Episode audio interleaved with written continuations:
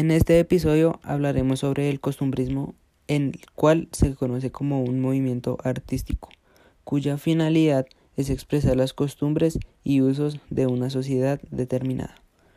Surgió a partir del romanticismo, pero tuvo un desarrollo mayor en la literatura y pintura del siglo XIX, particularmente en España.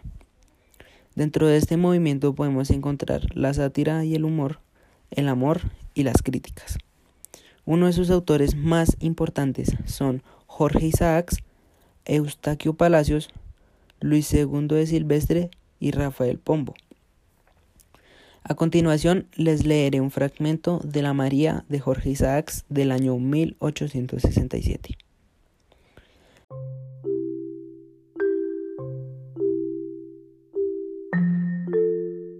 El revuelo de un ave que al pasar sobre nuestras cabezas dio un granizado siniestro y conocido para mí. Interrumpió nuestra despedida. La vi volar hacia la cruz de hierro y posada ya en uno de sus brazos aleteó repitiendo su espantoso canto.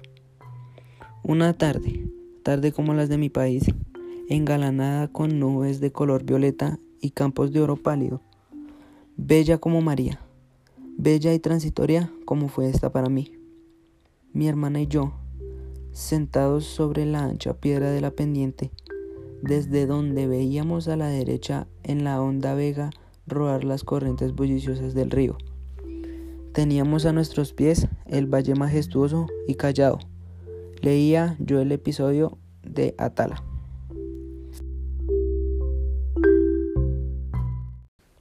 Lo que nos quiere dar a entender Jorge Isaacs es que él sentado desde una piedra puede ver la belleza del medio ambiente que nos rodea y que para que siga así de hermoso lo tenemos que cuidar.